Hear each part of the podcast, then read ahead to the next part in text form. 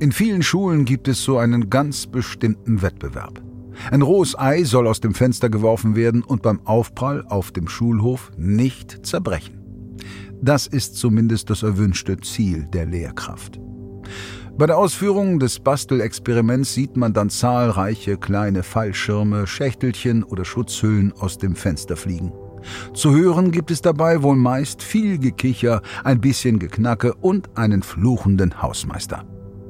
Der YouTuber Mark Rober will dem Experiment nun aber den besonderen Kick geben. Er will ein Ei aus dem All fallen lassen und es soll dabei nicht kaputt gehen. Next Level. Aber man kann ihm das schon zutrauen. This is space, and this is an egg moments before I attempted the world's highest egg drop. Der ehemalige NASA- und Apple-Techniker hat für seinen YouTube-Kanal schon so einige dubiose Dinge gemacht. Aber gleich zu Beginn des Eier-Videos sagt er ziemlich klar, But what I didn't know is this would be the most physically, financially, and mentally draining video I would ever attempt. kein anderes Video hat mich mental, körperlich und finanziell derart ausgelaugt. Und Mark Rober geht das ganze Projekt extrem professionell an. Sein Team besteht aus absoluten Profis von Elite-Unis und aus der Raumfahrt. Alle vereint der Traum, ein Ei unversehrt aus dem All fallen zu lassen, wovon man ebenso träumt. In other words, we were basically attempting to make a precision guided missile. Sie bauen sogar einen Fallschirm aus NASA-Raumfahrtstoff, ein Teil des echten Fallschirms des Mars Rovers. And after that, we tested the final landing configuration of the rocket. Alles nur, um ein Ei zu schützen. Warum ist das nur so faszinierend? But it's just weird that it would just completely disappear. Which was followed by a devastating call from the balloon tracking team. Es ist nicht leicht, wieder zu landen. In der Geschichte der Luftfahrt haben bereits viele Menschen mit ihrem Leben dafür bezahlt, dass sie die Landung ihres Fluges nicht so richtig mit eingeplant hatten. Im Sturz sind wir alle wehrlos. Wenn wir einmal fallen, dann fallen wir. Und wenn dieser Fall aus einer bestimmten Höhe und ohne Vorkehrung passiert, dann sterben wir am Ende dieses Fallens. Wie ein Ei sind wir Menschen in gewissen Situationen einfach zerbrechlich und schutzlos. Mark Rober hat für sein Ei gesorgt. Er hat sogar die größte Matratze der Welt. Seine Worte, nicht meine. The world's largest mattress, fastest egg, Yep. Tallest egg drop. What could possibly go wrong? Mehrmals geht das Experiment schief. Aber Mark Rober lässt sich nicht entmutigen. Er will das Ei sicher nach oben und wieder nach unten bringen. Der Tag des letzten Versuches ist gekommen. Heute muss es klappen. Nochmal wird er es nicht probieren. Das Ei soll an einem Ballon ins All gezogen werden. Alles ist berechnet, alles läuft nach Plan. Bis alles schief geht. Der Ballon geht zu früh kaputt, das Ei fällt unkontrolliert zur Erde. Aber das Ei in seiner Raumkapsel bleibt heil. Aus 30 Kilometern Höhe ist es zur Erde gerauscht. Das ist zwar nur etwa ein Drittel des Weges zum Weltraum, aber immerhin weitaus höher als Passagierflugzeuge fliegen. Und trotz so vieler Fehler hat es am Ende doch gereicht. Zumindest für das Überleben des Eis. 30 Kilometer. Nicht schlecht. Aber halt nur nicht schlecht. Touchdown confirmed. We're safe on Earth. We're safe on Earth! that is a hot egg!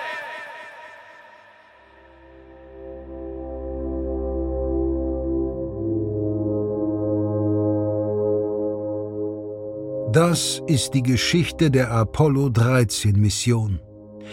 Die Geschichte einer Crew, gefangen im All und ihrer unglaublichen Odyssee zurück zur Erde. Von One Pot Wonder im Auftrag von RTL Plus ist das der Podcast Apollo 13 Gefangen im All.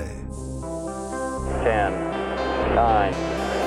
Ignition sequence has started. five, four, three, two, one, zero. We have commit and we have liftoff at 2.13.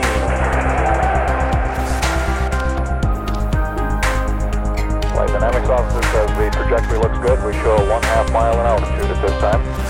Is now stationed in Mission Control Center looking at possible alternate missions we have an apparent serious oxygen leak in the cryogenic oxygen in the service module. Okay, Houston, we've had a problem here. Oh, Houston, we've had a problem.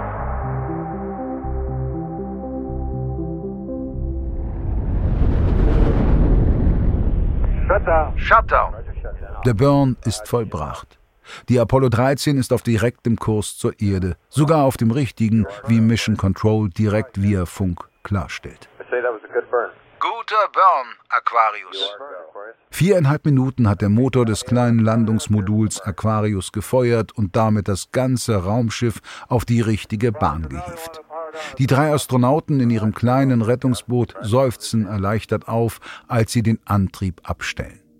Inzwischen sind die Astronauten extrem erschöpft von den Strapazen der letzten Tage. Der Schock der Explosion, die hunderten kleinteiligen Schritte für Shutdowns und Burns, das manuelle Steuern und die Navigation nur anhand von Sonne, Mond und Sternen. Dann auch noch das wenige Trinkwasser. Noch vor dem Eintritt in die Atmosphäre der Erde müssen sie sich eigentlich ausruhen.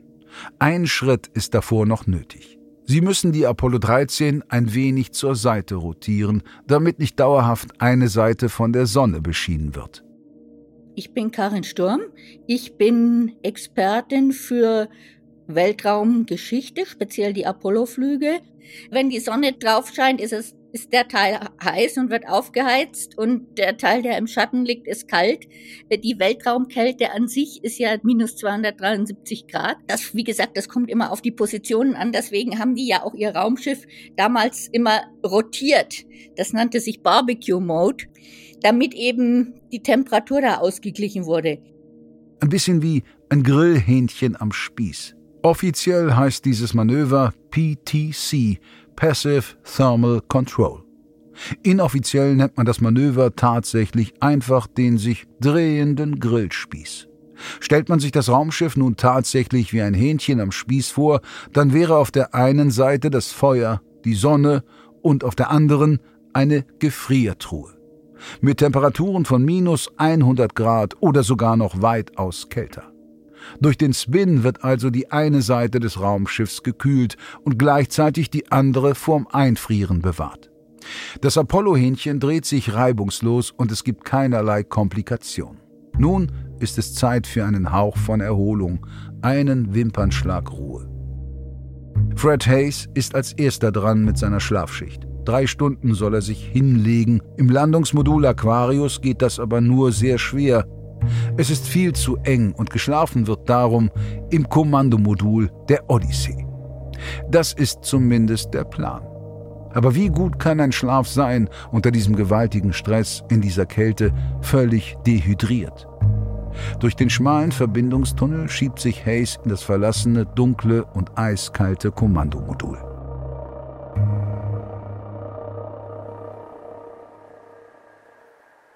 Solche Temperaturen sind nicht nur für den Menschen gefährlich. Die Instrumente, die Systeme, das ganze Schiff ist einfach nicht gemacht für solche dauerhaften Minusgrade. Normalerweise sorgen allein schon die laufenden Systeme für eine gewisse Wärme im Innenraum. In der Regel ist sogar eher die Kühlung dieser Systeme ein großes Thema. Anstatt zu überhitzen, vereist das Kommandomodul nun immer mehr. Niemand kann absehen, wie groß die Gefahr wirklich ist. Und so beschäftigt die Astronauten und Houston die gleiche Frage. Werden die Systeme und dadurch das gesamte Kommandomodul überhaupt wieder aus ihrem eisigen Schlaf erwachen? Erst kurz vor dem Eintritt in die Erdatmosphäre werden Houston und die Astronauten darauf eine Antwort bekommen. Zunächst einmal müssen sie die unbeschreibliche Kälte des Alls ertragen. Die Temperatur innen man sagt immer Kühlschranktemperatur, also so um die 5, 6, 7 Grad zu den kältesten Zeiten. Mission Control versucht mit Scherzen etwas Wärme in die Apollo zu bringen. Ganz schöner Wintertag da oben, oder? Is it snowing in the command module yet? Schneit es schon? Is it uh, what then? Was meinst du? fragt Hayes verwirrt. Is it snowing in there Ob es schon schneit. Oh, snowing. Ach, Schnee? Nee, noch nicht. Es ist so kalt, keiner der Astronauten schafft es wirklich zu schlafen. Und das ist wirklich schlecht. So schlecht, dass die Mediziner in Houston inzwischen beunruhigt sind. Ein halbwegs vernünftiger Schlafrhythmus ist für Astronauten nämlich essentiell. Das kennt man auch von der Erde. Macht man eine Nacht durch, ist ein Mensch oft geistig, körperlich und auch motorisch so eingeschränkt, als wäre er leicht betrunken. Selbst wenn es am Abend zuvor nur Wasser gab. Aber bei der Kälte, dem Stress, der Dehydration, mehr als ein paar kurze Nickerchen schaffen sie einfach nicht. Und auch die Nickerchen sind schon eher eine Ausnahme. Das Kommandomodul, einst liebevoll Schlafzimmer genannt, ist für die Astronauten nun die Kühltruhe. In der Aquarius wäre es vielleicht noch warm genug zum Schlafen, aber es ist einfach zu eng. Entweder warm und wach oder kalt und mit Glück ein Hauch von Schlaf. Kein Wunder, dass Mission Control die Astronauten fast zwingen muss, sich um Schlaf zu bemühen. Fast wie bei kleinen Kindern. Wie viel Schlaf hast du bekommen, Jack? I tell you, it's almost impossible to sleep. Uh, just uh, too cold to sleep. Ja, ich versuch's ja, antwortet Jack. Aber ich sag's euch, das ist unmöglich, da zu schlafen. Es ist einfach zu kalt. Alle haben das gleiche Problem. Jack, I thought you were going to get the sleep shift where there wasn't any when you uh, Selbst den Kommandanten muss Mission Control zum Schlafen drängen. Is uh, Jim sleeping that way now, or uh, is he standing next to you? Schläft Jim oder steht er noch neben dir? He's standing next to me. Er steht neben mir, beichtet Hayes. About time for him to go to bed. Zeit für ihn ins Bett zu gehen, mahnt Mission Control. Bringen wird das nicht viel. Aber immerhin bekommt Lovell in der verlassenen Odyssey ein wenig Ruhe. Ein bisschen Zeit zum Nachdenken in der dunklen Gefriertruhe. Mein Name ist Nicola Winter. Ich bin ein Mitglied der ESA Astronautenreserve, Raumfahrtingenieurin und war Kampfflugzeugpilotin bei der Bundeswehr. Man macht Überlebenstrainings äh, draußen im Winter, im, im Wald, man macht es im Wasser, um all diese Situationen zu trainieren. Es ist ja eine abgeschlossene Situation, räumlich wie zeitlich. Es ist ja nicht eine, eine Krise, die Jahre dauert, sondern hm, im Fall von Apollo zwei, drei Tage. Und dann hilft es nichts. Das ist ein sehr fatalistisches Gefühl. Wir müssen da jetzt durch. Es ist alternativlos. Ich kann mich nur auf diese Situation konzentrieren. Sie muss auch nicht komfortabel sein. Ja, ich muss es nicht mögen. Ich muss es nur überleben. Hinterher kann ich dann irgendwann mal anfangen zu reflektieren und sagen, das war jetzt sauber ungemütlich. Das hat mir nicht gefallen. Aber in dem Moment hilft es nicht, seine Energie darauf zu verschwenden, dass man das jetzt dumm findet, sondern man fokussiert sich dann wirklich zu 100 Prozent auf Dinge, die Sinn machen. Eben auch seine eigene, mit der eigenen Energie sehr zu haushalten, mit der eigenen Disziplin. Was wahnsinnig hilft, ist, wenn man in der Crew unterwegs ist, weil es geht immer irgendeinem besser als den anderen. Der kann sich dann für die zusammenreißen und auch die anderen sagen, okay, ich muss mich jetzt nochmal wirklich konzentrieren. Die anderen hängen an mir. Ich muss das tun. Für den Menschen eine sehr große Motivation. Wenn er alleine wäre, ist die Chance, dass man aufgibt, oft viel, viel höher. Sagen, ja, auch drei Tage am Stück nicht schlafen ist sehr unbequem, muss man gut mit umgehen, muss man sich selber sehr hinterfragen mit den eigenen Entscheidungen. Geht aber natürlich, kann man schon machen. Als Lovell gerade im Schlafzimmer der Odyssee ankommt, muss er Hayes wecken. Schlafschichtwechsel. Hayes ist immerhin kurz eingenickt. Als Lovell den schlafenden Hayes beobachtet, fällt ihm etwas auf.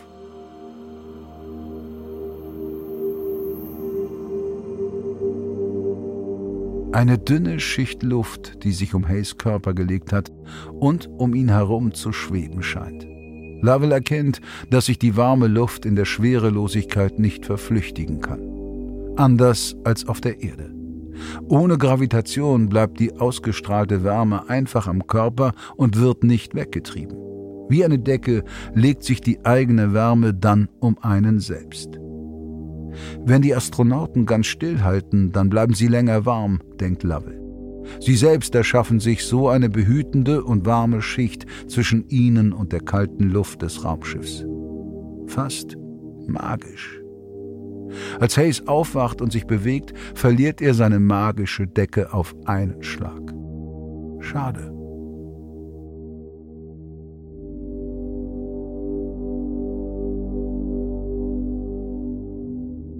Die waren, die waren sicher in, in ziemlich schlechter Verfassung. Die waren angeschlagen, wie, wie gesagt, gerade Hayes, der dann auch immer Schüttelfrostanfälle hatte und so weiter.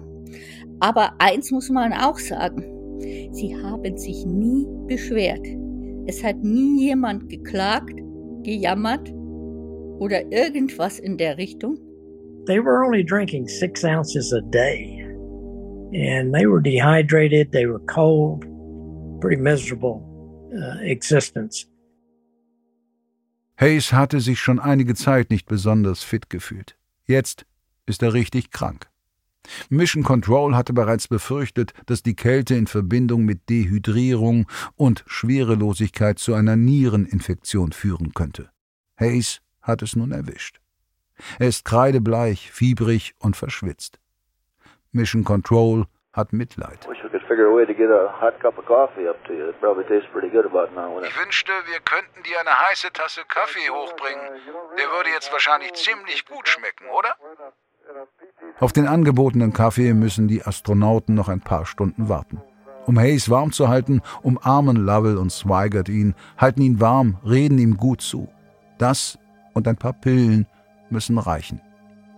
Denn viel Zeit zum Kurieren bleibt nun nicht mehr. Apollo 13 ist nicht mehr weit von der Erde entfernt. Und so kommt es nun zum nächsten großen Schritt. Der Odyssee wieder Leben einhauchen. Fast drei Tage lang hatte Mission Control an einem Plan gearbeitet, um das möglich zu machen. Das Ergebnis liegt nun vor Ihnen zwischen vollen Aschenbechern auf Schreibtischen. Dutzende Seiten mit Hunderten von detaillierten, kleinteiligen Schritten. Aber hey, ein Plan. Grob zusammengefasst sind es nur noch vier Schritte und ein Totschlagkriterium bis zum Splashdown der geplanten Landung im Ozean. Erstens das Servicemodul muss abgeworfen werden. Darin war der Sauerstoff explodiert. Das brauchen Sie nicht mehr. Auf der Erde landen Sie nur in Ihrem Kommandomodul, der Odyssee, der Kühlschrank von gerade. Zweitens, die Odyssee muss wieder schnurren wie ein leicht explodiertes und zuvor eingefrorenes Kätzchen.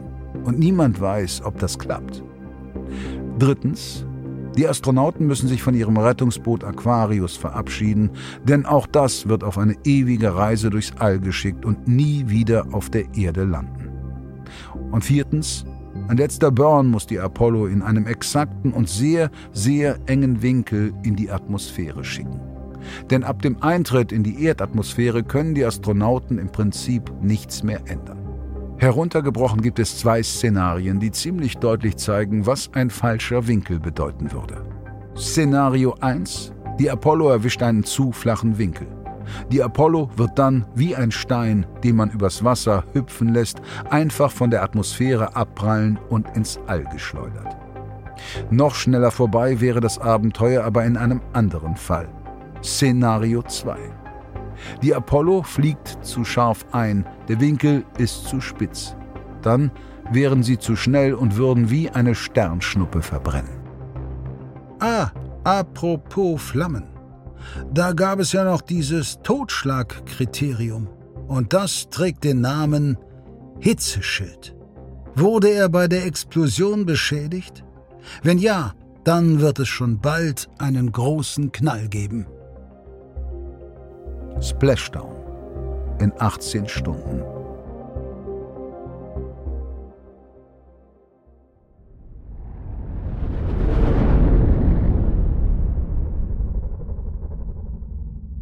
Als das Servicemodul abgekoppelt wird, stürmen die Astronauten sofort zum Fenster, bewaffnet mit ihrer Kamera. Niemand weiß, was eigentlich wirklich passiert ist, und alle drei wollen sehen, was die Explosion wirklich angerichtet hat und die drei sind komplett sprachlos, als das Servicemodul langsam an ihnen vorbeitrudelt. Lovell gibt den frisch begutachteten Schaden per Funk zum Mission Control durch. Also gut. Sie driftet jetzt direkt vor unsere Fenster, Houston. uh, Da ist ja gar nichts mehr. Nur noch ein riesiges Loch. Wahnsinn. Das ist ja unglaublich, sagt Hayes. Die komplette Seite des Servicemoduls ist aufgerissen, Kabel hängen heraus und dort, wo ein Sauerstofftank hätte sein müssen, ist jetzt einfach nichts mehr. Viel Zeit zum Staunen bleibt aber nicht. Denn die Odyssey muss jetzt aus ihrem Schlaf erwachen. Ob sie das tut, völlig unklar. Immerhin hat die Crew bei dem Prozess Unterstützung von Mission Control. Jetzt muss jedes System in richtiger Reihenfolge gestartet werden.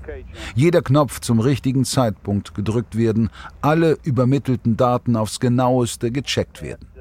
Seiten über Seiten hatte Houston mündlich ins All diktiert. Die liegen nun vor der Crew.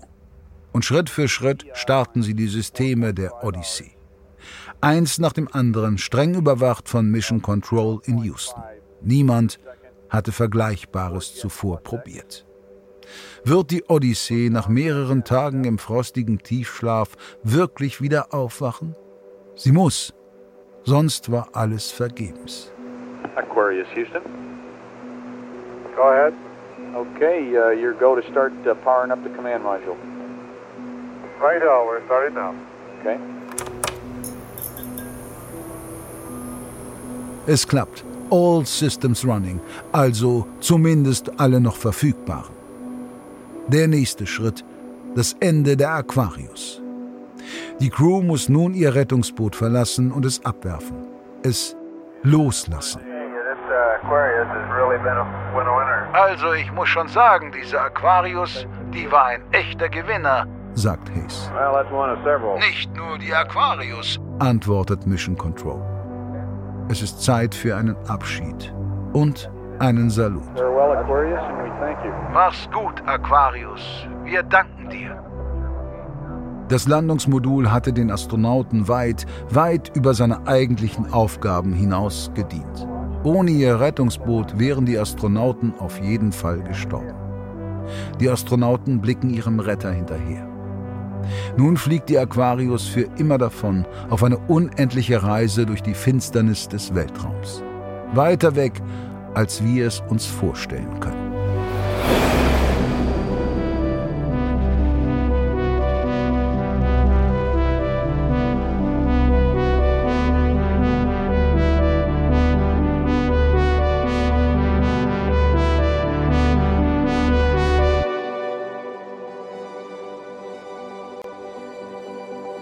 Splashdown. Weniger als zwei Stunden. Die letzte Aufgabe der Astronauten, ein letzter Burn, um im richtigen Winkel in die Atmosphäre einzutreten. Einer der letzten Funksprüche der Mission Control von der Odyssey erreicht. Lovell und Swigert bedanken sich bei den Männern und Frauen in Houston. All of us here want to thank all you guys down there for the very fine job you did. Danke für den sehr guten Job, den ihr gemacht habt. Ich sag euch, wir hatten viel Spaß dabei. antwortet Mission Control. Mit über 40.000 Stundenkilometern rast die Apollo nun der Erde entgegen. Ich bin Ulrich Köhler, ich bin Planetengeologe am Deutschen Zentrum für Luft- und Raumfahrt. Der wahnsinnigste Moment der Mission war, dass die völlig durchgefroren in der Nähe der Erde sich darauf verlassen mussten, dass das Triebwerk zündet.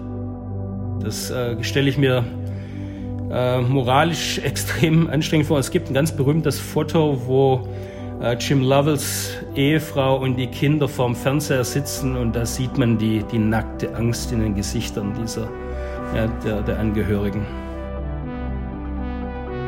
Es könnte das Ende ihres Lebens sein oder das Ende des erfolgreichsten Fehlers aller Zeiten.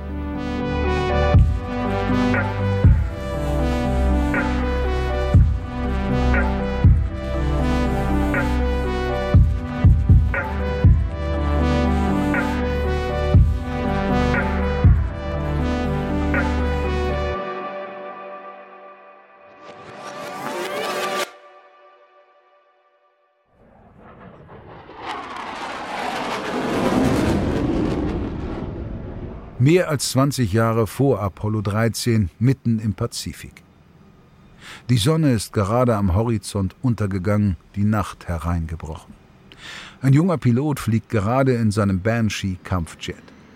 Er kommt von einem Einsatz und soll nun auf dem Flugzeugträger Shangri-La landen. Der Name des jungen Piloten ist Jim. Jim Lovell. Anfang der 50er Jahre herrscht Krieg zwischen Nordkorea, unterstützt von China und der Sowjetunion, und Südkorea, unterstützt von den USA. Teil dieses Krieges ist auch Jim Lovell. Er ist damals gerade einmal Anfang 20 und hat vor gar nicht allzu langer Zeit seine Highschool-Liebe Marilyn geheiratet. Vielleicht denkt Lovell in dem Kampfjet über den Pazifik an seine Frau. Aber er ist vor allem nervös. Jim Lovell ist ein junger Pilot, kommt mit dem Banshee-Jet noch nicht so gut zurecht. Dennoch hat ein Skipper ihn auf diesen Nachtflug geschickt. Genau diesen Flug will Lovell nun zu Ende bringen. Um die eigene Stellung nicht zu verraten, sind die Lichter des Flugzeugträgers Shangri-La ausgeschaltet. Der Ozean vor Lovell ist also komplett finster. Und es ist wirklich ein schwieriges Manöver. Eine kurze, schmale Landebahn, komplett unbeleuchtet. Lovell nähert sich gerade dem Flugzeugträger, ziemlich sicher mit einigen Schweißtropfen auf der Stirn. Doch dann fallen die Instrumente von Lovells Jet aus. Radar, Funk, alles weg. Der unerfahrene Lovell sitzt nun in einem komplett dunklen Cockpit und steuert orientierungslos sein Flugzeug. Kurz vor der Landung. Geht er nur wenige Meter zu früh nach unten, dann wird er ins Meer krachen oder in den Flugzeugträger. Geht er nur wenige Meter zu spät nach unten, wird er über die Landebahn hinausschießen. Umdrehen kommt nicht in Frage, dort wartet der Feind. Lavelle sieht nach unten in den tiefschwarzen Ozean. Kann eine Notlandung im Wasser klappen? Würde jemand kommen, um ihn zu retten? Bereits eine kleine Welle, der falsche Winkel könnte das Flugzeug komplett zerstören. Wenige Grad entscheiden über Leben und Tod. Doch als Lavelle nach unten sieht, sieht er nicht nur den pechschwarzen Ozean. Lavelle entdeckt ein Schimmern, ein leichtes grünes Schimmern, eine grüne Spur. Was kann das sein? Es ist fluoreszierendes Plankton. Aufgewirbelt durch die gigantischen Turbinen des Flugzeugträgers leuchten sie ihm einen Weg aus. Ein Licht in einer wirklich dunklen Stunde. Eine Landebahn für den verlorenen Piloten Jim Lovell. Die Rettung für den Piloten Jim Lovell.